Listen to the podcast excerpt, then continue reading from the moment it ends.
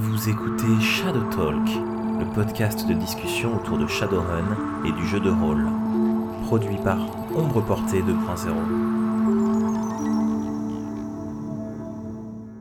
Bonsoir, vous écoutez Shadow Talk, le podcast d'OPV2 qui parle de Shadowrun en particulier et de jeux de rôle en général. Euh, aujourd'hui, on va vous parler du coup de 30 euh, nuits, supplément de, euh, de, scénario paru en VF en même temps que, que Noir Total. Euh, c'est un supplément qui se déroule à Toronto plus précisément, au moment où, euh, se produit en fait une panne de courant généralisée dans, dans la ville et euh, les, joueurs doivent du coup se, débrouiller dans, dans une ville qui est livrée, livrée à elle-même. On est donc avec André, euh, qui a participé en fait à, l'élaboration euh, d'une partie du contenu euh, français qui a été rajouté à cette édition, c'est-à-dire notamment d'une trame d'un fil rouge dont on reparlera tout à l'heure. bonsoir André. Bonsoir. On est également avec Mathieu, qui a également travaillé du coup sur les, sur les ajouts français à, la campagne et qui a aidé, entre autres, à, clarifier les, les conséquences du blackout. Euh, bonsoir. Euh, Salut. On est également avec euh, l'inépuisable, épuisé Romain Pélis. Bonsoir Romain. Ouais, je suis toujours fatigué, effectivement, mais je suis encore là, ouais. Bon, moi, sur ce, sur ce projet-là, je suis vraiment là, presque en tant que candidat, hein, parce que j'ai pas beaucoup travaillé dessus directement. J'ai plutôt, plutôt, enfin, plutôt eu le mérite d'amener André dans le projet. Mais voilà, on y reviendra, je pense. Officiellement, 30 nuits, c'est un supplément qui a été pitché par Jason Hardy parce qu'il était en fait euh, très, euh, très fan de, l'idée qui avait émergé durant le travail sur Noir Total euh, autour du coup de cette intrigue de, de Blackout et du coup il avait pitché un projet de, campagne se déroulant durant, durant l'un d'entre eux et c'est comme ça que, l'ouvrage a vu le jour. Il faut savoir qu'il a plusieurs, plusieurs particularités. C'est à la fois une campagne euh, et, un guide de ville centré sur, euh, sur Toronto. Et c'est donc un, ouvrage, euh, un ouvrage clé en main, on peut dire, dans lequel vous allez avoir le cadre, le cadre de jeu et, et la campagne, comme ça pouvait être le cas notamment avec Néo-Révolution en français, où on avait le guide de Paris et la campagne, et la campagne française. Et par contre, la partie de la campagne a un format un peu particulier, puisqu'en fait, il y a 30 scénarios qui sont du coup forcément décrits plus sommairement qu'un scénario classique de Shadowrun, comme ceux que vous pouvez trouver par exemple dans, Free Seattle. Euh, est-ce que tu veux dire euh, quelques mots dessus, du coup, euh, du coup Romain, vu que tu es un peu notre expert en scénario, c'est ça? J'aime pas écrire des scénarios, comme ça je suis expert? Non, je peux parler, enfin, c'est vrai que j'aime bien ce format de scénario, donc je peux en parler. En fait, l'optique de, de, de, ces scénarios, c'est de dire, c'est de pas essayer de faire du trop didactique, on vous explique tout, on vous décrit tout, c'est de faire vraiment une forme très très légère de scénario où on vous donne vraiment le point de départ, un peu les, les enjeux, les lieux clés, euh, et puis limite, euh, on vous donne pas forcément de conclusion parce que en fait, euh, ben, selon comment le scénario se déroulera, vous inventerez la vôtre. Alors moi j'aime bien le format. Après, tous les scénarios écrits dans ce format-là, que ce soit dans Sentinel ou dans d'autres bouquins, sont pas toujours géniaux. Mais je trouve que c'est un format qui est pas mal, où c'est un bon compromis entre le topo de d'Anarchy, qui est très court, qui est vraiment très court, euh, et euh, un, truc un peu développé, mais en fait euh, pas non plus débordant de, de, précision, ce qui évite aussi, alors parfois ça a ses défauts, on, va, on va en parler en long en large, mais ça évite aussi parfois d'avoir des scénarios qui reposent entièrement sur quelque chose que l'auteur avait vraiment tout décrit pour que ça aille par, la porte gauche. Bah, en fait non, le scénario il a été écrit pour, pour aller comme ça, mais en fait le meneur le mène autrement. Bah, ce format de scénario un peu léger, ça évite d'avoir ce problème-là, je trouve. Donc voilà, c'est vraiment très cool le format de scénario, c'est vraiment euh, quelques pages et c'est avec une accroche. Généralement, il y a un petit texte pour vous dire un peu de quoi il s'agit. C'est un peu pour. Euh, enfin, l'idée c'est que vous feuilletez les scénarios et puis vous lisez l'accroche et si elle vous plaît, vous lisez la suite et vous jouez le scénario ou sinon vous passez au suivant. Voilà, c'est un peu l'idée euh, des, scénarios dans 30 Night, enfin dans 30 nuits. Oui, mais je voulais juste dire que les scénarios étaient quand même relativement courts aussi. C'est pas, je veux dire, chaque scénario de base, c'est pas quelque chose qui va vous durer quatre séances. Euh, heureusement, puisqu'il y en a 30, sinon la campagne ne finirait jamais. Mais, euh, effectivement, ça permet, si un scénario a plus plu aux joueurs, aux, meneurs, de pouvoir le faire durer un peu plus, parce que c'est très ouvert. Et puis, si d'autres sont moins intéressants, et eh ben on peut, on peut finir plus vite. C'est intéressant que tu dises ça, puisque du coup, effectivement, les, euh, les scénarios sont pas forcément tous à, tous à faire. C'est pas une campagne, euh, une campagne linéaire au sens où l'histoire se construit pas du, euh, premier scénario au scénario au dernier de manière, de manière ininterrompue. Il y a de nombreux scénarios qui peuvent être, peuvent être sautés, évités, même s'il y a des, on va dire des, des points clés euh, qui font qu'on peut pas non plus réorganiser tout ça n'importe comment. Et euh, il y a également en fait plusieurs, euh, plusieurs arcs dans ces 30 scénarios, dans ces 30 scénarios de, de Bev qui, qui aident aussi le, meneur à, organiser un petit peu sa table de jeu et éventuellement se, se focaliser. Ouais, le pitch général, puisqu'on n'en a pas parlé, il faut, peut-être démarrer par là, c'est que bon, c'est un spoiler, mais pas un gros spoiler pour ceux qui auront écouté le podcast Cutting Black, noir total, c'est qu'effectivement, euh, Toronto va être plongé dans le noir. Les runners vont se retrouver euh, piégés là-dedans et qui vont devoir euh, survivre et participer à la communauté. Donc les, premiers scénarios vont leur permettre de se faire des contacts, de comprendre un peu les forces en présence dans, leur zone de la ville. Et, beaucoup de scénarios, c'est un petit peu la vie de tous les jours dans une ville qui a plus d'électricité, qui a plus de matrice, qui a plus rien. Et euh, petit à petit, au fur et à mesure de l'histoire, il y a effectivement différents arcs euh, qui, vont se développer. Et euh, on est libre, le meneur est libre de tout jouer toutes les nuits, d'en jouer juste certaines, et puis de jouer un peu les, effets, les, rebondissements qui auront lieu à la suite d'une nuit, les conséquences d'une des nuits pendant les nuits suivantes si ce qui est proposé lui plaît pas. Donc il y a un peu, euh, c'est un petit peu une, série de propositions sur qu'est-ce qui peut se passer dans une ville plongée dans le noir. D'ailleurs, ce qui est intéressant et, euh, et de ce que j'ai, enfin intéressant à noter en tout cas, c'est que même si les scénarios sont nommés en fait comme des, euh, comme des nuits, donc nuit 1, blablabla, nuit 2, blablabla, etc. Euh, il ne se déroule pas littéralement toujours, euh, toujours la nuit. Euh, enfin, faut plutôt prendre ça au sens de, jour et, et, le nuit en fait comme un, comme un jeu de mots. je sais que j'ai bugué notamment sur, sur une nuit, je crois vers, vers le milieu de, l'ouvrage, où, où, en fait les, runners enquêtent, enfin ont des choses à faire la, journée et il y a un PNJ qui doit être assassiné le soir, et du coup, je suis resté à me poser la question euh, pendant 5 minutes si le, si le PNJ était, euh, euh, assassiné du coup le, lendemain ou, le soir même. Enfin bref, ça m'avait un peu, j'étais un peu confus puisque il y y, a, effectivement des c'est un peu le, mot nuit est pris un peu à, géométrie variable en fonction des fonction des scénarios, même si généralement on finit par, comprendre. Euh, l'autre, euh, l'autre point qui est, euh, qui est intéressant par rapport, par rapport à, tout ça, c'est que du coup, on a vraiment du. même si les scénarios sont moins bien décrits, pour le coup, on a vraiment du clé en main par rapport à, par rapport à, Nuit Totale, puisque la ville est relativement bien décrite, en tout cas plus que les villes de, Noir Total. Euh, et, on a également du coup des informations qui euh, me semblent, euh, Mathieu me contredira si, je dis des bêtises, mais on a des informations détaillées aussi sur en fait les, conséquences vraiment du, du, blackout sur, sur Toronto et notamment ses conséquences en termes en termes de jeu et, sur les manières en fait de, de mener euh, tout bêtement euh, la, de, mener, euh, de mener la campagne dans ce cas-là. Ah, alors tu touches à plein de choses à travers cette question. donc je vais essayer de les aborder toutes rapidement et puis éventuellement on rebondira ensuite s'il y en a qui te semblent plus intéressantes. La première, c'est que la description de Toronto, donc elle fait une grosse dizaine de pages, c'est le Toronto avant le blackout. Donc finalement, c'est pas exactement le Toronto dans lequel les joueurs vont être plongés. Euh, ça en soi, c'est pas un problème.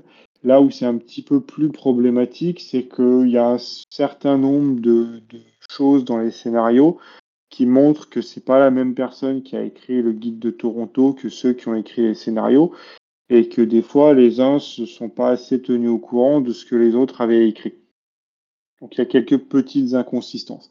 Rien de rédhibitoire, hein, mais il y a quelques petits détails quand on se plonge vraiment dedans qui nous font dire que c'est quand même un petit peu dommage.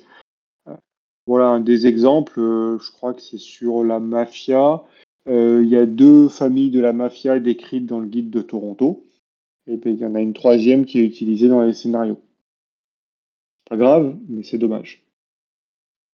Euh, et je sais plus ce que je voulais dire ensuite, donc je vais vous laisser continuer.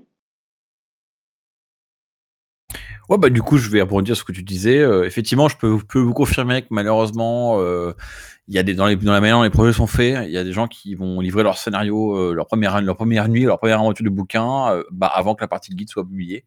Donc potentiellement, s'ils prennent pas le temps de relire le guide de la ville, il y a moyen d'avoir des petits accros. Euh, là, ça s'est beaucoup vu dans, dans 30 nuits, mais je sais qu'ils se sont rendus compte. Hein. Je sais que j'en avais parlé, parlé avec quelques freelancers et ils sont tous conscients qu'effectivement, ils n'avaient pas euh, très bien joué leur coup là-dessus et je pense qu'à l'avenir, ils font plus attention. Nous, la bonne nouvelle, c'est comme on travaille sur du cadavre mort, enfin, du, texte qui est, euh, qui est, enfin, on a six mois entre le moment où le texte arrive et le moment où, euh, on le publie, bah, on a pu réparer pas mal de choses, notamment, notamment là, pour illustrer ce que disait Mathieu, il y a cette prison qui est un musée aujourd'hui dans, qui est décrit comme un musée dans Toronto et qui est dans un des scénarios utilisé comme une vraie prison avec des prisonniers. Dans la version anglaise, euh, il donnait quelques pistes pour comment jouer dans le Blackout, aussi euh, voir pour comment jouer pour des personnages comme euh, les Decker et les Rigger, parce que eux dépendent beaucoup de la technologie qui, pendant un mois complet, n'est pas présente. Et c'était éparpillé dans les premières nuits un peu partout. Et un des, un des travaux qui a été fait par euh, Carmody, c'était euh, par Mathieu, c'est effectivement de, tout reprendre, l'amener au début dans, dans le texte beaucoup plus clair, mais aussi aller chercher dans Noir Total, voir, OK, comment se passe le blackout, quelles sont les zones, qu'est-ce qui est affecté dans chacune des zones, et juste tout reprendre et vraiment clarifier pour donner un, meilleur cadre aux meneurs pour pouvoir jouer cet, élément qui est important pour la campagne au complet. Oui, donc ça, nous ramène effectivement à ce que, ce que je voulais dire et que j'avais oublié. tu mentionnais le fait qu'on décrit très clairement euh, quels sont les effets du blackout. Et ça, ça nous amène aux ajouts français. Euh, on, retrouve là aussi un petit peu le même phénomène qu'entre le guide de Toronto et les scénarios. C'est qu'en fait, entre Cutting Black, Noir Total et 30 euh, Nuits, euh, bah, j'ai l'impression que tous les freelancers n'étaient pas tout à fait d'accord sur les, effets du blackout. Ou, l'autre hypothèse, c'est que entre ce qui est décrit, qui était super cool dans Noir Total, et quand il faut le mettre en pratique dans 30 Nuits, euh, on se rend compte que c'est un petit peu trop punitif pour tous les, personnages qui dépendent de la technologie. Et donc, on avait des blackouts à géométrie variable. Donc, il y a euh, un gros travail qui a été fait entre André et moi pour euh, récupérer toutes les informations des deux livres, en faire une synthèse, en faire quelque chose de cohérent. Et, donc, c'est un des points qu'on a traité dans le, chapitre 30 nuits en enfer, qui est un petit peu le l'introduction de la campagne, euh, toutes les aides aux meneurs de jeu, qui étaient, euh, comme le disait André, euh, pour partie réparties au petit bonheur la chance dans les premières nuits, ou sinon juste manquantes. Il n'y avait pas vraiment d'informations que le meneur pouvait pas retrouver, mais c'est vrai que c'était beaucoup de travail pour le, pour le, remettre tout ça ensemble. Et on a considéré qu'il valait mieux qu'on le fasse nous une fois plutôt que chaque meneur doive le faire de son côté. Dans la VO, il y a une carte euh, format euh, poster où ils avaient indiqué 30 euh, lieux. Mais quand on se rend compte, qu'on fait le recensement des différents lieux qui sont dans le scénario et dans la description de la ville, on se retrouve avec, je pense, pas loin de 75 lieux différents, 130, euh, la version allemande en avait rajouté de plus, mais oui, nous, ce que nous avons fait avec la, dans, la version française, c'était de tout répertorier tous ces lieux, les identifier, et une des choses qui, que nous avons dans la carte française qui ne se retrouve ni chez les Allemands ni chez les Anglais, c'est que nous avons dégagé le centre-ville et nous l'avons mis sur une, seconde carte, qui en fait, c'est la carte française, c'est une carte recto verso. D'un côté, nous avons la ville et ses environs, et de l'autre côté, nous avons vraiment le centre-ville où un grand nombre d'événements se produisent dans ce centre-ville-là. Donc, ça permet de voir euh, plutôt qu'une grande carte avec beaucoup de points très, très, très rapprochés, ça permet d'avoir deux cartes plus aérées, donc plus faciles à lire et à, utiliser, selon moi. Ouais, donc c'est effectivement un très très gros travail qui a été fait euh, par André pour le recensement de tous les lieux, auxquels j'ai participé un petit peu, et puis surtout euh, pour euh, bah, les placer sur la carte. Donc tous les lieux qu'on a été capable, que André a été capable de placer sur la carte, apparaissent maintenant sur les cartes françaises. Il y a quelques lieux qui sont soit laissés à la discrétion du meneur de jeu, soit qu'on n'a pas pu positionner clairement, qui manquent, mais, il y en a très peu. Et il y a un deuxième travail qui a été fait par euh, Romano, pour le coup, le Mackentis de Black Book, pour faire cette carte du centre-ville jolie. Et bah, c'est plus dur que ça en a l'air. Il faut aussi apprécier ce travail-là. Ouais, alors oui, je pense qu'on peut, on peut répéter euh, encore une fois qu'effectivement Romano, euh, qui a fait la carte de New Revolution et cette carte-là et une autre, enfin, il a passé, euh, il a perdu beaucoup de points de santé mentale, comme on dirait à Cthulhu, pour faire ça. Donc c'est un, vrai travail, enfin, c'est un travail qui est dur, qui est pénible, qui est compliqué. Alors on fait tout pour lui arranger. Enfin, sur, ce bouquin-là, vous avez tout fait pour lui arranger la vie, hein. mais c'est quand même, voilà, c'est un beau c'est un, beau, c'est un beau de sa part. Alors on pourrait dire qu'il travaille pour Black Book et qu'il est payé pour ça, mais euh, il n'est pas payé pour, euh, pour, souffrir autant. Donc c'est un beau cadeau pour nous d'avoir, euh, d'avoir cette carte. Je voudrais juste dire un truc qu'on a peut-être oublié de dire parce que ça me paraît évident, mais on a eu de la chance d'avoir André avec nous parce qu'André, lui, il vit au, Canada. Et je crois en plus que tu vis pas très loin de Toronto, si c'est pas carrément à Toronto, André. Donc on avait la chance d'avoir quelqu'un qui pouvait qui pouvait nous dire ben, est-ce que le, livre il est on va dire cohérent par rapport à la vraie ville, euh, comment, comment est foutue l'organisation de la ville? Enfin, c'était quand même, mine de rien, c'était plutôt chouette. Ça nous a plutôt euh, bien dépanné, je pense. Mais on peut qu'on va revenir là-dessus. Hein. Ouais, effectivement, Toronto. Bon, grosso modo, Toronto, c'est à peu près à 400 km euh, d'où j'habite, ce qui, considérant la taille du Canada, c'est quand même, c'est à côté. c'est relatif. Mais oui, à l'échelle canadienne où j'habite, en banlieue d'Ottawa, la, capitale du Canada, et de Toronto. Nous avons à peu près 400 km de distance. Et c'est une ville où je suis allé à quelques occasions. Donc. Pendant qu'on parle euh, des, euh, de l'apport d'André euh, au, supplément et qu'on est toujours sur les, sur les ajouts français, il faut donc rajouter qu'il y, a, qu'il y a également eu l'ajout d'un fil rouge puisque euh, la campagne, comme l'évoquait euh, Mathieu tout à l'heure, a un pitch de départ relativement simple, euh, qui est que les runners se trouvent dans une ville où c'est la merde et, ben, ils doivent se, débrouiller et il n'y a, pas vraiment de, on va dire, d'accroche pour, pour leur faire rester. La, campagne présupposant plus ou moins que, que les événements et leur, on va dire, leur affect pour, pour le cadre de jeu vont pousser les, euh, les runners et les, les, joueurs derrière à, à rester dans, dans, la ville, mais il n'y a pas vraiment de, euh, de barrière ou euh, réelle ou, narrative pour, pour, les pousser à, pour les pousser à rester. donc il y a un, un fil rouge qui s'étend sur, sur l'ensemble des nuits et qui vise en fait à, à maintenir les, les joueurs dans, Toronto. Mathieu, tu voulais en dire quelques mots? Oui, alors tu as déjà dit beaucoup ce que je voulais dire, mais effectivement, la lecture de la campagne, ça m'a un peu choqué. La lecture de la campagne euh, en VO, c'était mais euh, si j'étais un joueur, je partirais juste. C'est la merde, il n'y a plus de courant, il n'y a plus rien à manger, il n'y a plus de matrice.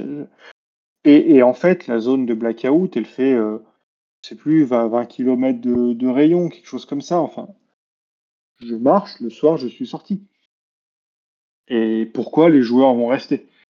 Et pourquoi l'aide ne vient pas?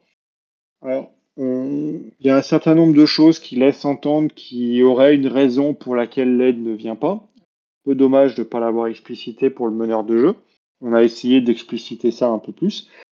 Mais effectivement, c'est vrai qu'André est arrivé avec Romain avec une idée que je vais leur laisser détailler sur euh, bah, rajouter ce que tu appelles un fil rouge, une, mission au final qui pousse les joueurs, les personnages à rester à Toronto malgré les événements et à, ne pas chercher à s'en aller tout simplement, qui mettrait complètement en défaut euh, toute la prémisse de la campagne. Donc à la fois dans la partie euh, préparation de la campagne, on a explicité cette prémisse en, en prévenant le meneur quelque part que c'était un risque que les joueurs veuillent s'en aller et qu'il fallait qu'il le, qu le gère. Et on lui a donné à travers ce scénario les, les moyens de le gérer. Effectivement, le scénario, la genèse en fait vient d'un autre scénario que j'avais écrit et où on, Romain avait proposé de essentiellement la reprendre comme fil rouge pour la mission et la conclusion de ma mission initiale serait la conclusion qu'on rajouterait à 30 nuits euh, de fil en aiguille, essentiellement, cette euh, conclusion additionnelle-là a tout simplement été coupée parce qu'elle elle, n'allait pas bien. Elle, elle faisait trop euh, ajout artificiel à la fin, donc elle a été coupée, mais l'idée principale du fil rouge a été conservée et, essentiellement, ce que nous proposons aux meneurs, c'est une mission où les personnages sont engagés par un M. Johnson pour enquêter une nouvelle cadre de Sader Group qui est envoyé à Toronto. Euh, la particularité de cette personne, c'est que c'est quelqu'un qui est quand même envoyé, ce qui semble être une mission de confiance, mais qui est une personne inconnue. Et de là, les, personnes sont donc les, les joueurs sont envoyés à Toronto ils se rendent à Toronto, ils commencent leur enquête et commencent à, prendre quelques petites graines de qui est cette personne-là, la prendre en, en, filature, mais en même temps, ça donne une occasion aux personnages de découvrir avant les événements du blackout certains lieux et certains des personnages non joueurs des PNJ de la ville aussi. Il semble qu'il y, y, a quelques informations que tu as um, oublié de dire euh, par rapport à, euh, ton, scénario. Euh, le premier, c'est qu'il est écrit pour, inclure dans les événements de Toronto des, des runners extérieurs à la ville, et plus précisément des runners, des runners français, puisque la, rencontre avec les Johnson a lieu, a lieu à, Lille. Euh, chose un peu étrange parce qu'on pourrait se demander d'ailleurs pourquoi euh, pas engager directement des, des runners américains. Euh, c'est un peu, un peu curieux comme, comme prémisse. Enfin, c'est pas la, pas la seule occurrence dans, dans la gamme, mais c'est toujours quelque chose de, de, surprenant. Pourquoi, pourquoi recruter sur un continent différent? C'est un véritable enjeu, Romain.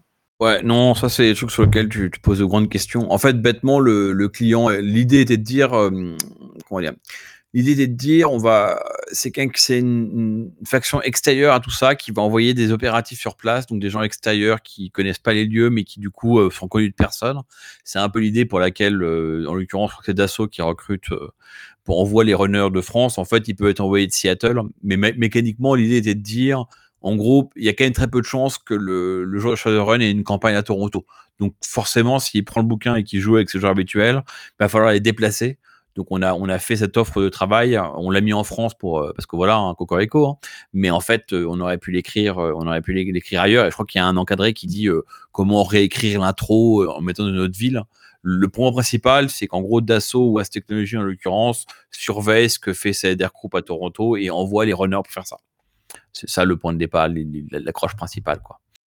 Je rebondis rapidement, enfin on va pas y passer des heures non plus, hein, mais juste pour rebondir rapidement, euh, je suis d'accord que Toronto, du coup, c'est pas, pas le cadre euh, forcément de, base de, euh, de, Shadowrun, contrairement par exemple à ce qu'aurait pu, enfin si ça avait été Seattle, euh, ça aurait été évidemment différent. Mais, mais Lille, vu qu'on n'a rien dessus en, en français, je suis pas sûr que ce soit forcément plus parlant pour, pour des runners francophones que Paris par exemple. Euh, à part euh, si vous avez prévu de développer euh, l'île à court terme, mais même là, vu que de toute façon c'est paru avant. donc juste pour donner, mon avis là rapidement, il faudrait réfléchir plus plus à froid. mais plutôt que de changer la ville, il vaudrait peut-être mieux tout bêtement faire débuter en fait la, filature en France à, Lille, ou là où les runners sont recrutés. Ça me semble le choix le, plus logique pour éviter en fait les suspicions potentielles des, des runners et c'est en, fixe relativement facile à, appliquer. Romain, tu voulais dire quelque chose? Ouais, je voulais juste dire en fait que la raison pour laquelle on fait un point départ en France, c'est que en gros, quand, quand 38 va arriver, bah d'ailleurs, il y a eu quoi? Il y a eu Free Seattle et avant, il y a eu euh, Neo Revolution. Donc si le, si le mec est encore plus jeune dans son Neo Revolution et que par exemple il a pris Free Seattle avec les versions françaises, les scénarios version française, bah du coup il a, il a un point de départ euh, naturel. C'est pour ça qu'on a pris la France. Mais euh, oui, en fait, c'est vrai qu'on aurait pu, tu as, raison, on aurait pu développer un peu un passage lillois. Je me demande d'ailleurs si on n'a pas réfléchi à ça à un moment. Je me demande d'ailleurs s'il n'y a pas eu un moment, on a réfléchi au fait de, de faire passer Brunin à Lille ou alors de dire les runners vont en Allemagne pour, euh, pour suivre Brunin depuis le début ou alors je sais pas si j'y ai pensé tout seul et qu'on l'a jamais verbalisé avec, André. Bon, après, il faut pas non plus que le prologue devienne, devienne un premier acte, quoi. Mais oui, voilà. OK, donc c'est ça. Et donc après, rendu à Toronto, comme je disais, on, propose une période de, je pense, c'est deux semaines. Mais on propose aussi au meneur de ne pas donner de temps exact pour qu'il puisse être un deux semaines fluide. Donc, s'il a besoin un peu plus de temps, qu'il donne plus de temps. S'il a besoin moins de temps, qu'il peut aller rapidement à la première nuit. Comme je disais, pour que les, les runners continuent leur euh, l'enquête pour laquelle ils sont engagés, découvrir la ville, découvrir les personnages joueurs. Et après ça, nous avons la première nuit qui arrive. De là, après ça, c'est, ce n'est pas avec chacune des nuits, mais avec euh, un bon nombre de nuits, nous, nous, avons ajouté une section sur l'enquête sur euh, Group pour pouvoir continuer à lier notre fil rouge à diverses nuits et permettre une progression à ce niveau-là. Donc, c'est intégré à la à la fois par le fait que Bronwyn est un personnage qui apparaît plusieurs fois dans la campagne, et à la fois parce que, sans trop en dévoiler, euh, l'objet de enfin, l'enquête sur Bronwyn va permettre de, de découvrir des choses et d'amener les joueurs vers la fin de la campagne. Euh, ça m'amène euh, donc une autre question par rapport à ça. Les éventuelles conséquences, révélations du, du, fil rouge euh, lié du coup à, à et, ce qui l'entoure. Euh, c'est donc quelque chose qui, euh, qui va être répercuté et, cohérent avec, avec la, gamme VO ou est-ce que c'est quelque chose qui peut potentiellement être très vite, très vite contredit parce que ça s'en écarte quand même que ça s'en écarterait peut-être un peu. J'ai pas lu le, je précise juste que j'ai pas lu le supplément VO, donc j'ignore à quel point le personnage a été changé ou pas dans, dans, les jeux français. Non, je pense pas comme quoi, parce que euh, ce qui est découvert à propos de Brunwind et des machinations de Sadarkrupp a été tiré soit de 30 nuits même ou de certains éléments qui ont été mentionnés dans Noir Total. Donc, euh, sans nécessairement penser à la suite de la gamme, j'ai essayé de garder le tout cohérent à la campagne de 30 nuits, mais aussi avec les éléments qui avaient été présentés jusqu'à cette époque avec Noir Total. Donc,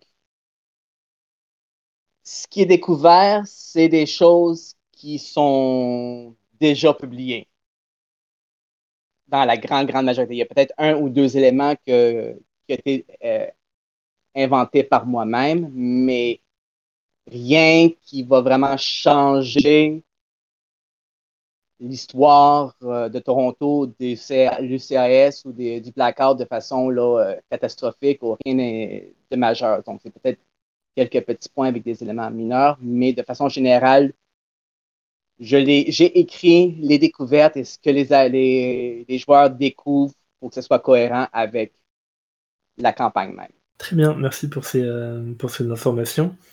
sachant que c'était aussi une question qu'on s'était posée dans, euh, dans le podcast disparu sur, euh, sur Free Seattle. Euh, du coup, je trouvais ça intéressant d'avoir des informations par, rapport, par rapport à ça. pour en revenir du coup plus généralement au, au, scénario proposé par, par la VO, tout à l'heure on avait dit donc que c'était des scénarios plutôt, plutôt courts qui généralement vous tiendront une ou deux séances. Enfin, après, ça dépend toujours du nombre d'heures que vous, que vous consacrez par séance, mais euh, c'est pas des, scénarios qui, qui, vous tiendront en haleine très longtemps. de ce que, que j'en ai lu pour, pour le moment, j'ai quand même remarqué que c'était des, des, scénarios relativement, relativement variés. qui, qui avait euh, donc euh, pas mal, euh, qui n'avait pas forcément de grands enjeux, mais qui peut proposer quand même une, diversité assez intéressante dans, les situations, qui n'est pas forcément quelque chose de, très courant chez, les auteurs américains quand ils écrivent des scénarios. Est-ce que quelqu'un veut en dire quelques mots ou vraiment Ouais, ouais, c'est un effet de bord du format que je trouve assez chouette, effectivement. C'est que, euh, bah, moi, j'ai des scénarios que j'ai lus dans, dans le bouquin, que j'ai détesté, et d'autres que j'ai adoré. Euh, il y en a beaucoup, y en a beaucoup que j'ai détesté à base de euh, le format est mal exploité. Je pense, qu'il y, a toujours des bonnes idées, mais souvent il y en a qui sont plus ou moins bien réalisées. et alors, par exemple, il y en a un où les runners vont chercher du pain. En fait, il faut bouffer, hein, c'est la nuit 3 ou 4, je crois. Euh, et en fait, ils découvrent que dans une école, il y a un camion plein de pain. Donc, euh, ils, vont, ils vont piquer du pain. C'est plutôt rigolo comme point de départ. C'est pas le truc qu'on fait toujours dans Shadowrun. Euh, bon, Mathieu saura bien que récemment, vous avez été volé du lait en poudre à une, une, de mes tables. Mais bon, enfin voilà, ça, c'est un point de départ qui est plutôt amusant. Il y en a un qui est très presque nuit de zombie. Il y en a un avec plein, plein de monstres dans la nuit qui est vraiment un film d'horreur un peu série B. Euh, euh, oui, c'est vrai, pardon, vous n'avez pas volé les poudre. non, je disais, il y en a un effectivement qui est un peu en, mode de film d'horreur série B. Je pense que moi, si je le menais celui-là, je pousserais un peu le, curseur dans cette direction, presque le rendre un peu parodique s'il faut. Euh, il y a des trucs beaucoup plus classiques. donc il y a un peu de tout, il y a un peu de tout, n'importe quoi. Enfin, n'importe quoi, c'est géré, mais un peu de tout. Et c'est vrai que c'est assez agréable ça. c'est assez c'est assez chouette. Et comme en fait, c'est des idées, comme c'est pas un format très long, bah, je pense que beaucoup d'auteurs ont parfois lancé des idées qui n'auraient pas forcément plus facilement finir en, mode vraiment scénario didacticiel ou en mission complètement détaillée parce qu'il y a, trop, trop d'inconnus à gérer. Mais du coup, là, ils peuvent le poser. Puis comme finalement, il y a beaucoup de ce qu'on appelle de hand waving, enfin, le fait de beaucoup de, choses qui sont réglées finalement par le meneur, bah, ça libère un peu. Je pense que ça a un effet positif sur, sur le côté inspiration du scénario. Euh, c'est pas toujours le cas, mais au moins, je trouve qu'il n'y a pas trop trop de. Euh, ça fait plaisir à Timothée. Il n'y a pas de vol d'entrepôt. Il n'y a pas de truc un peu euh, bateau Shadowrun classique, parce que justement, le format euh, permet de, proposer autre chose et pas de faire une éternelle run un peu classique. bon, voilà, enfin, donc attaquer un entrepôt ou autre chose, quoi. Et d'ailleurs, ce que, ce que je trouve intéressant par rapport au, postulat, donc même si les scénarios, c'est pas du, du Shadowrun, du Shadowrun classique, mais euh, ce côté un peu euh, enjeu, euh, enjeu réduit, même si on prend en compte le, fil rouge, le fait qu'il n'y ait pas forcément, enfin que les joueurs ne soient pas quand même aux marges des complots et ne soient pas vraiment impliqués dans des histoires autrement qu'en tant que, on va dire, dégâts collatéraux. Euh, puisque, euh, puisque le scénario n'a euh, pas pour objectif de, leur faire découvrir la réalité et de résoudre totalement le, problème derrière, derrière les, blackouts, vu que, enfin, sans, sans, trop raconter, l'objectif c'est pas c'est pas de se venger pour les blackouts ou, ou de révéler au monde entier les, les dessous du métaplot. c'est plus c'est plus de survivre dans, dans ton tombe pendant euh, pendant, 30 jours. Euh, et donc, euh, je trouvais que c'était intéressant parce que c'est peut-être aussi plus facile à, mettre en, scène et auprès de la table, notamment pour des meneurs qui ne connaissent pas trop très bien le lore, et notamment les, les PNJ récurrents et ainsi de suite. et donc, ça se base moins en fait sur, sur une connaissance du lore que sur des situations de, que sur des situations de jeu. Et, euh, donc je trouve que c'est une bonne, une bonne porte d'entrée, euh, même s'il y a quand même ce, problème en fait de, euh, de la mise en scène des décors et des, rigueurs qui peut être un peu, un peu frustrante pour les joueurs impliqués, qui ne pourront pas totalement, totalement déployer leurs capacités dans, dans la campagne. Ouais, du coup, euh, j'ai toujours un truc à dire, ouais, non, t'as complètement raison, effectivement, j'avais pas réalisé, alors que tu le disais, je- j'y réfléchissais, effectivement, c'est vrai que c'est très bien pour démarrer, en fait. T'es pas, euh, tu peux démarrer comme ça 30 30 nuits, euh, sans connaître tout Shadowrun, euh, sans savoir qui est Dunkelzan, euh, sans tout découvrir. Ça peut être vraiment joué quasiment toute la campagne sur un niveau très rue. Euh, si les joueurs accrochent sur ah on veut comprendre ce qui se passe, euh, bah, ils auront des pistes. Si les joueurs veulent régler le problème, ils auront des pistes. Euh, S'ils veulent juste bouffer et puis attendre de ce que ça se passe, ben, ils auront de quoi jouer jusqu'à la fin de la, la campagne. Ça, c'est vrai que c'est assez chouette. Alors, je je pense pas que toutes les campagnes qui sont écrites comme ça, euh, dans ce format-là, pour la Shadowrun 6, euh, seront aussi indépendantes du, du lore, entre guillemets, que ce que tu évoques là. Je pense que les suivantes seront plus au contraire construites sur le lore. Mais celle-là a ce mérite-là. Mais en fait, d'une manière générale, c'est ce que tu évoquais qui est toujours très compliqué. C'est le- le paradoxe de Shadowrun, c'est que d'un côté, il y a des événements géniaux dans l'univers. Euh, une, IA qui s'empare d'un satellite et qui menace le monde, un crash matriciel, un dragon qui, se- fait élire président et qui meurt. Et c'est toujours extrêmement difficile dans les scénarios officiels de mettre, de mettre les joueurs dans l'action parce qu'en fait, ça dépend tellement de la motivation du groupe. Ça dépend tellement de, ben, est-ce que vos joueurs sont des mercenaires purs et durs ou est-ce qu'au contraire, c'est un peu des runners euh, qui ont une âme ou les 51 degrés de, gris entre les deux. Donc c'est toujours un peu très compliqué. Pour le coup, je trouve que Sorti- pardon, 30, 30 nuits a pas mal répondu à ce problème-là, en fait. Pour une fois, ça a été un.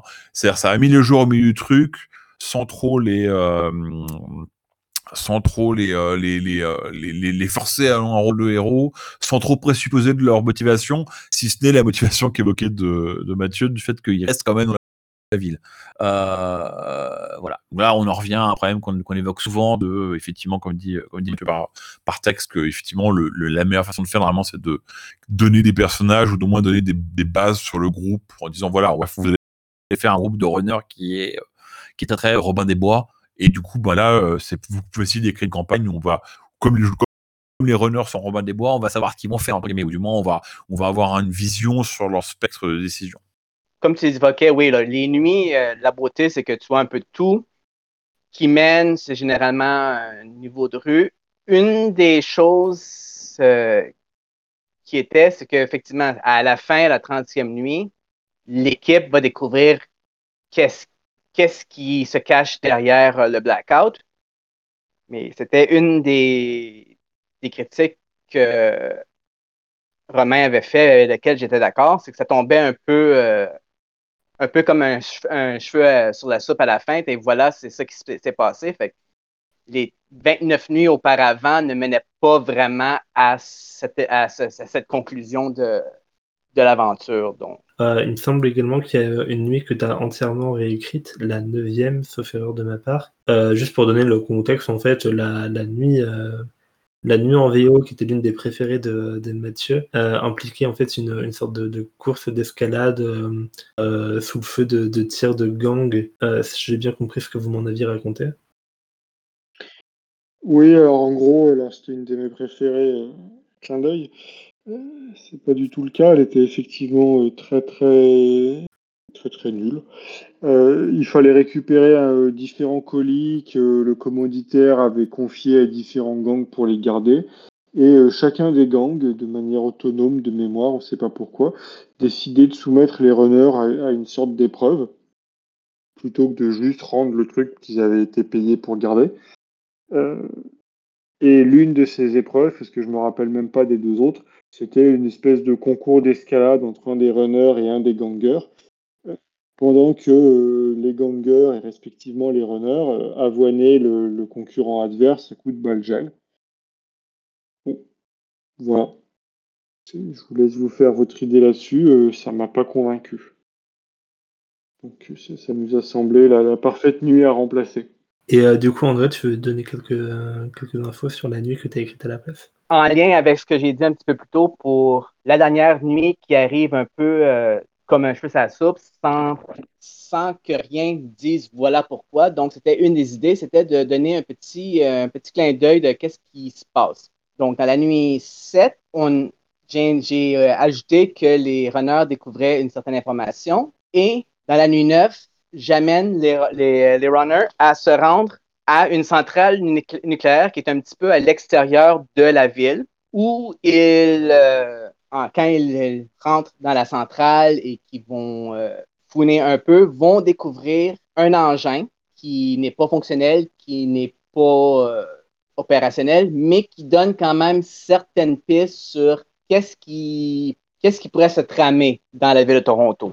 Euh, ça offre aux personnages une occasion de, sortir un peu de la ville, de circuler, de se promener, euh, mais tout en étant lié à l'histoire, à qu'est-ce qui se passe dans Toronto et aussi lié au fil rouge qu'ils doivent, euh, qu'on, leur a été donné, qu'on leur a donné. Donc, entre une mission qui ne contribue pas, c'était vraiment la remplacer pour quelque chose qui permet à l'histoire d'avancer. Mais est-ce que l'inclusion de, ce fil rouge, finalement, euh, limite pas le, côté un peu euh, modulaire de, la campagne qu'on évoquait, euh, qu'on évoquait tout à l'heure? C'est-à-dire, en fait, comme il y a pas mal de, missions finalement qui ont été liées à, une intrigue globale, est-ce que, ça ne devient pas gênant ou est-ce que ça n'empêche pas en fait, de pouvoir sauter euh, une partie des, missions à Flaglive si jamais on voulait également faire, faire jouer le fil rouge Non, ça, c'est une, une, excellente question. Et d'un côté, oui, ça pourrait limiter, mais de l'autre côté aussi, étant donné que les nuits sont modulaires et jusqu'à un certain point, les ajouts que je fais le sont aussi par la force des choses, il y aurait moyen de faire une campagne écourtée où on décide de sauter un certain nombre de nuits ou juste déplacer des nuits, donc euh,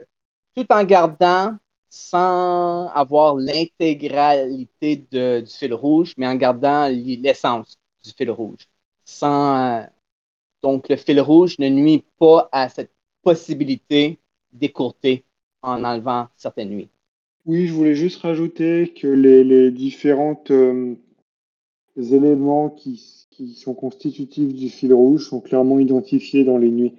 Donc ça va être très facile pour un meneur qui souhaiterait euh, écourter la campagne de regarder rapidement les nuits, de voir celles qui lui plaisent, celles qui lui plaisent pas et celles qui ont un lien avec le fil rouge directement.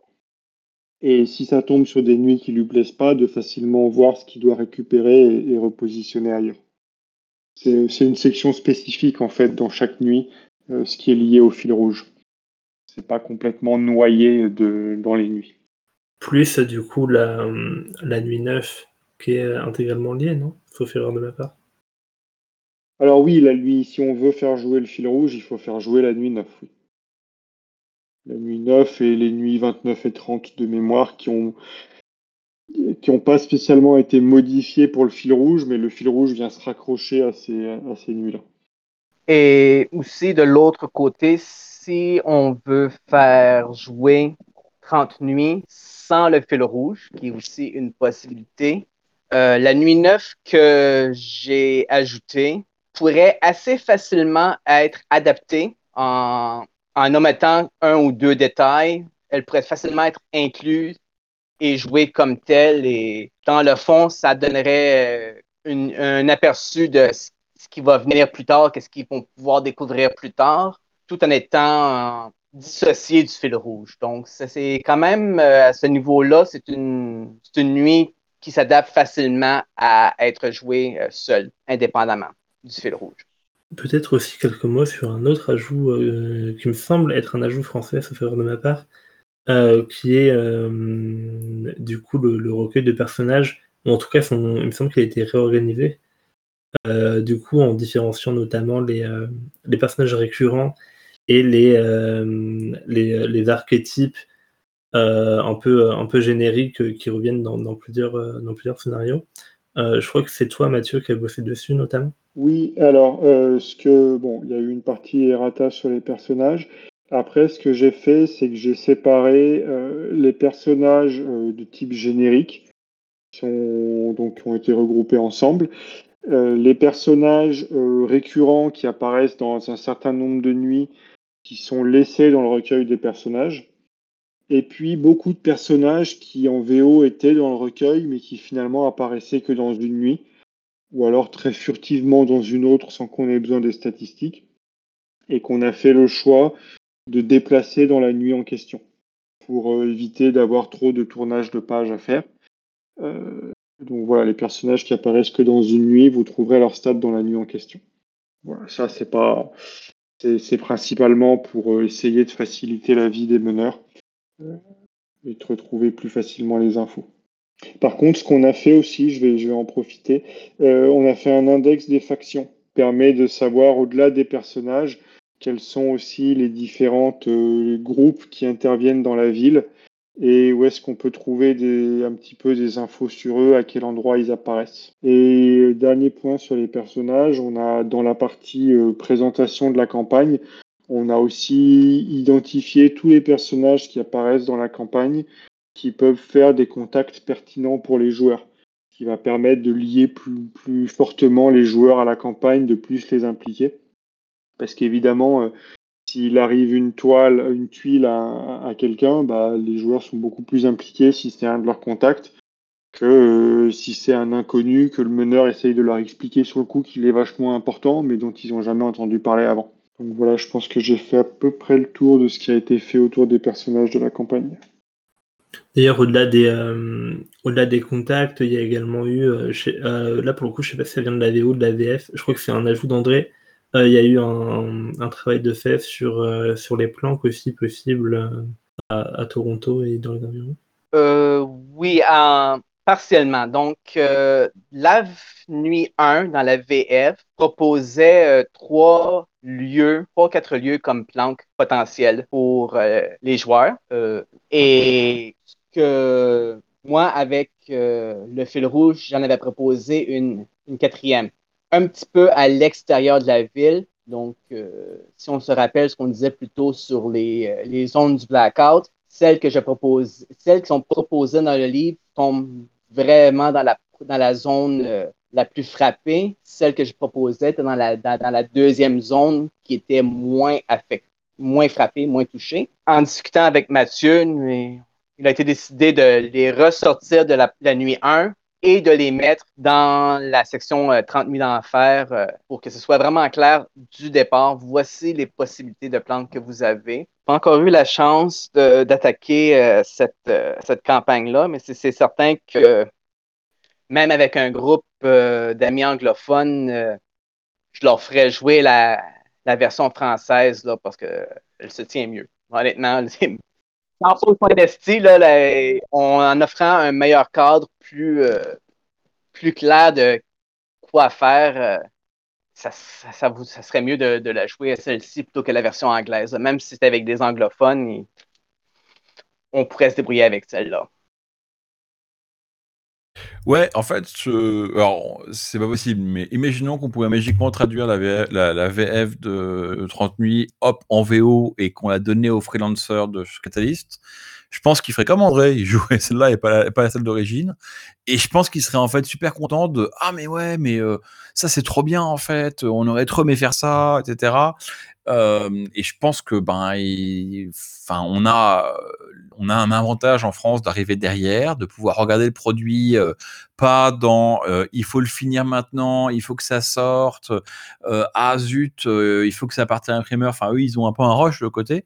Nous, on a la chance de le voir arriver, de pouvoir regarder à l'endroit, à l'envers, poser des questions. Et, et je pense que sur 30 nuits, on a vraiment, on a vraiment tiré parti au maximum de ça, quoi on a fait un nombre de corrections euh, ou d'améliorations euh, à droite, à gauche et au milieu qui ont été euh, vraiment ben, très pertinentes et on a vraiment fait bah, ouais, on a vraiment bien amélioré le produit qu'ils avaient livré et surtout je pense qu'on a on a rendu justice à l'idée qu'ils avaient en fait. C'est-à-dire qu'il y avait des, défauts comme évoquait Mathieu, le fait qu'il n'y ait pas de raison pour qu'il reste, le fait que le l'absence de technologie ou le blackout n'était pas vraiment tranché en termes de jeu, des défauts qui, qui étaient vachement, euh, qui en fait qui nuisaient au propos de la campagne. Mais en fait, une fois toutes ces restaurations faites euh, euh, et que, enfin, que les trucs-là ont été adressés, la campagne peut être très sympa à jouer. Et effectivement, je ne l'ai pas je prends pas la mener dans l'immédiat parce que j'ai plein de trucs à mener, notamment une campagne euh, berlinoise. Mais, mais je pense que c'est, enfin, ouais, j'espère que les gens la mèneront et qu'on aura des retours et je pense qu'ils seront contents en fait. Enfin, je pense que c'est pas si mal que ça. Non, mais disons que l'édition n'est pas faite avec les mêmes contraintes en VF qu'en VO. On n'a pas tous les livres qui sortent, qui sortent un peu plus tard. On, s'en désole tous. Le bon côté, c'est qu'on a le temps de peaufiner un peu plus. Voilà. C'est les histoires du beurre, de l'argent du beurre et, et des atours de la crémière. Enfin, les Allemands ont les trois, mais. Euh, je suis à moi. Alors, oui, les Allemands ont effectivement beaucoup de matériel allemand. Ils ont effectivement les choses qui sortent très très vite.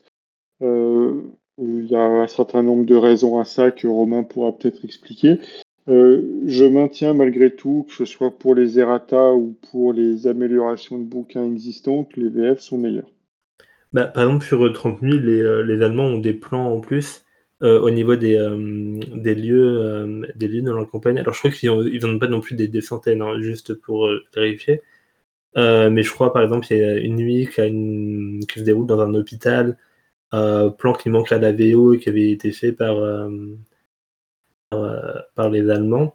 Et c'est quelque chose qui manque, qui manque un petit peu. aussi dans, dans les ajouts VF. Après, ça prend, enfin, ça prend du temps, il y a des choix à faire euh, au niveau des, améliorations apportées, on peut pas. Enfin, je comprends euh, personnellement tout à fait qu'on puisse pas. Euh, enfin, que vous puissiez pas tout faire.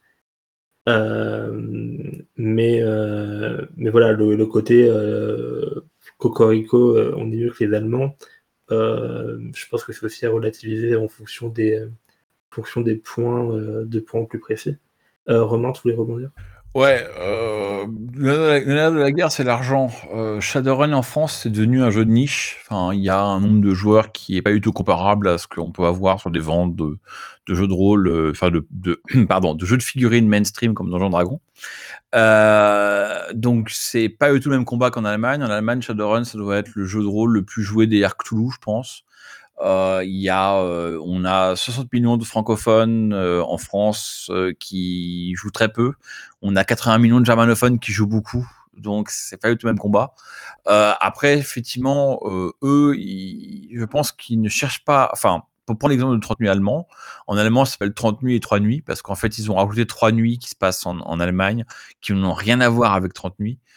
Et je pense malheureusement que c'est un peu leur, leur politique. C'est-à-dire qu'en fait, en gros, ils font leur tour dans leur coin. Euh, ils ont, euh, ils cherchent plus tellement aujourd'hui, euh, dans ce que j'ai aperçu, hein, ils cherchent pas forcément à, s'intégrer à la, à la, au métaplot général de Shadowrun. Ils cherchent à faire un peu leur tour dans leur coin.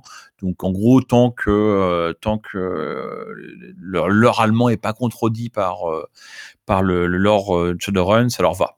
Euh, après, je pense qu'il y a des raisons à ça. Hein, enfin, on, les connaît d'ailleurs un peu. Hein. bon, voilà. Moi, je pense qu'on est un peu entre les deux. Je, je pense on peut pas faire aussi bien qu'eux en quantité. Par contre, je pense qu'on n'a pas à avoir honte de poser notre 30 000 VF à côté du 30 000 allemand. C'est vrai que la version allemande ont proposé des plans, mais en même temps, quand on les regarde, euh, ils ont repris les plans de la prison euh, Qui justement, c'est la prison qui n'est plus une prison depuis 2011, euh, je pense. Et c'est une erreur qui est, ben, c'est une erreur, façon de c'est une erreur qui est introduite dans la version anglaise que les Allemands ont reprise, que la version française a pu corriger parce que ben, j'étais au courant que c'est. On aura, ben, c'est pas, en fait, c'est pas vraiment moi, c'est Mathieu qui avait remarqué cette incohérence entre la description euh, de la ville et de celle-là, mais c'est une des éléments qui avait été repris. Et l'autre plan qu'ils ont mis pour la, nuit, la, 30, la 30e nuit, la dernière nuit, ils ont rajouté un lieu qui n'est même pas le même qui a été décrit dans la nuit même. Juste pour rebondir sur, euh, sur l'histoire de la prison, euh, c'est euh, du coup ton commentaire n'était pas par rapport uniquement en fait à, l'histoire à l'histoire réelle, mais enfin c'était une incohérence du coup qui était présente dans, la VO de de, de 30 nuits. Entre, ça fait partie des, incohérences qu'il y avait entre le descriptif de la ville et, et les scénarios. Enfin, je me souviens des, des, messages de Mathieu à ce niveau-là. c'est pas juste une question d'histoire de, la ville. Euh, qui de toute façon est, pas la même dans, dans Shadowrun, puisque euh, l'histoire du sixième monde commence à, diverger euh, à partir de, la fin du, du 20e.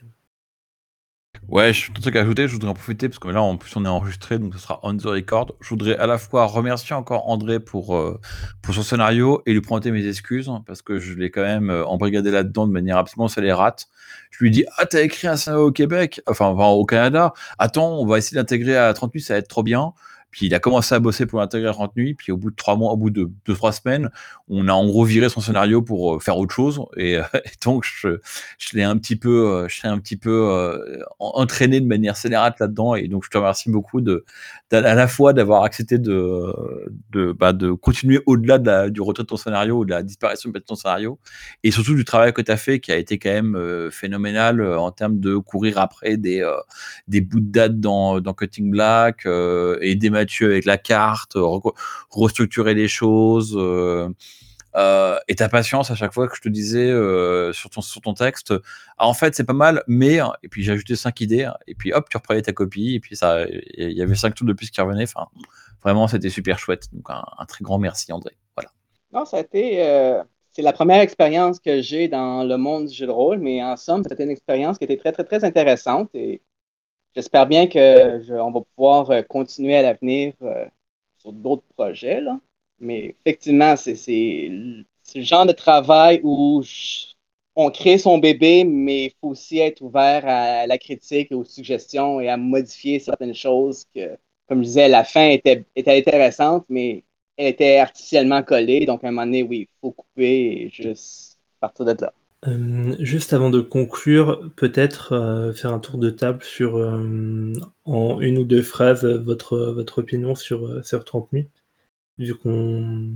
Je pense que c'est pas trop ressorti des discussions qu'on a pu avoir, qui étaient finalement très, très axées envers, envers du décor. mais du coup, qu'est-ce que vous aviez pensé du, du supplément du coup, enfin plutôt de la, de VO que de la VF, vu que pour la VF vous êtes forcément solaire, mais est-ce que c'est un, cadre que vous pensez utiliser? Est-ce que ça correspond à vos attentes en tant que, euh, en tant que meneur euh, ou joueur euh, Ce genre de choses? Je vais commencer. je pense que c'est un, une campagne qui est intéressante. alors, je vais répondre dans sa VF malgré ce que tu m'as demandé. c'est un type de campagne pour Shadowrun, donc je pense que c'est important de, savoir dans quoi on met les pieds. C'est effectivement, on va plonger les joueurs, les personnages dans une ville euh, en proie à une crise et ils vont gérer un peu le, leur histoire au jour le jour. Et je pense que c'est intéressant de, s'appuyer sur la campagne pour euh, avoir des événements journaliers ou réguliers et de construire autour pour gérer les activités au jour, du, jour le jour des joueurs. Euh, pour ma part, mes, personnes, joueurs sont à Chicago depuis un certain temps. Euh, j'ai envie au contraire de les emmener vers des choses un petit peu plus euh, qui vont avoir plus de répercussions sur le monde. Donc je vais pas la faire jouer dans l'immédiat, mais pas, pas parce que je la trouve pas bien, juste parce que je sors déjà d'une campagne de ce type. Donc voilà, il faut vraiment la prendre pour ce qu'elle est, euh, être intéressé par ce type de campagne, et si c'est le cas, je pense qu'elle fait bien, le job. Bah, en fait, je vais rebondir. Euh, alors c'est marrant parce qu'au début du podcast, j'aurais pas répondu la même chose que maintenant. En fait, c'est toi, Timothée, quand tu as fait un peu un déchiffrage du truc en parlant du fait que c'était un bon outil pour démarrer à Shadowrun, qui m'a un peu éclairé. Et effectivement, je pense que tu as complètement raison. Aujourd'hui, si tu devais faire, euh, si tu devais démarrer une énième étape de Shadowrun, ce que je ne ferais pas du tout parce que sinon je vais mourir, euh, bah en fait, je pense que Certain Night serait probablement une des campagnes que je pourrais sur la table en disant bah, vous connaissez pas Shadowrun, euh, on va peut-être commencer par ça parce que finalement, c'est pas si mal que ça en termes de, euh, de, de, prise en main du jeu et c'est peut-être en ça pour ça qu'ils ont finalement pensé à, à mettre ça en premier. Mais par contre, personnellement, sur moi, Romain, euh, Romain en tant que personne, je vais comment faire l'écho de, de Mathieu en disant que ben moi, j'ai fait Lockdown, euh, j'ai fait une campagne anglophone avec, euh, avec Lockdown en Shadowrun 5, enfermé dans la ville avec les nanites. Euh, j'ai revisité l'archéologie de Raku aussi. Enfin, les cadres un peu post-apo du, des recoins du sixième monde, j'en ai fait le tour en fait. Et c'est vrai que je préférais. ah, pardon, j'ai aussi fait la Sox. Et, et moi, c'est vrai qu'en tant que vétéran de Shadowrun, je suis pas excité par cet aspect-là c'est peut-être le, reproche que j'y ferais à, à 30 nuits, c'est ça. C'est ce côté un peu très. Euh, ça flotte beaucoup avec le post-apo. Euh, avec ce post-apo ou la tendance vers le post-apo, il y a eu un gros, un gros boom et on doit gérer le post-boom. Euh, mais par contre, effectivement, c'est vrai que parce que pour démarrer un Shadowrun euh, ou enchaîner après quelques scénars, on a fait quelques scénars à Seattle, on a envie d'un truc avec plus de substance et plus de, de corrélation entre les événements, parce que c'est vrai que si on fait, si, on joue que des missions et qu'il a pas de, qui suivent et qu'il n'y a pas vraiment de trame générale, ça peut aussi frustrer. Bah, peut-être que comme ça, c'est une bonne approche, effectivement. Ouais, de mon côté, effectivement, c'était euh, quand j'ai lu la version anglaise, euh, une des choses que j'avais bien aimé, ben, c'est le fait que Toronto, c'est une ville canadienne. C'est une chose qu'on ne retrouve pas souvent dans Shadowrun. C'est souvent Seattle, ça va être euh, Boston, Chicago, mais c'est rarement des villes canadiennes, malgré le fait que Vancouver est quand même euh, un grand centre dans le conseil euh, Salish et la majorité des grandes villes, Montréal pour le Québec, qui a eu son propre petit supplément. Mais c'est moi, j'avais vraiment aimé le fait une, une ville canadienne, donc quelque chose dans un lieu qui m'était plus familier. Donc, c'était quelque chose qui m'avait vraiment, vraiment intéressé, l'histoire. J'avais, j'ai bien aimé le format qu'ils ont présenté, malgré les défauts qu'ils ont les coquilles qu'il avait, le fait qu'on a quinzaine, vingtaine de pages sur la ville. Voici la ville dans laquelle le cadre se passe. Et ensuite, nous avons les, euh, les différents scénarios qui se produisent dans lesquels il rajoute des lieux, rajoute euh, des descriptions et c'est ça. C'est un, format que j'ai vraiment bien aimé et que, comme il a été mentionné, mais aussi euh, pour des débutants, mais même pour des vétérans, ça peut être ou, euh, des campagnes avec des espacements un petit peu plus longs. C'est vraiment quelque chose qui est plus facile à prendre en main parce que je prends une nuit, une session de une heure, deux heures, trois heures de jeu. Ça peut être une nuit, comme ça peut être deux selon ça euh, elle offre une certaine flexibilité que j'aime bien. Le côté que j'ai trouvé un peu, un peu moins bien, c'était effectivement le fait qu'elle partait sur la prémisse que les, c'était du robénisme. Il fallait que les joueurs soient intéressés à vouloir aider. C'est pas nécessairement une prémisse qui intéresse tous les joueurs de Shadowrun à ce niveau-là. Mais en gros, non, c'était dès le début, c'était une campagne qui, qui a vraiment a capté mon intérêt. Merci euh, pour, euh, pour vos retours. Euh, je pense que vous avez euh, que ça fait une bonne, euh, une bonne conclusion. Je vais rien rajouter de, de plus à ce, à ce sujet. donc je vais juste vous souhaiter bonne soirée à, bonne soirée à tous et à, à, celles et ceux qui nous écoutent.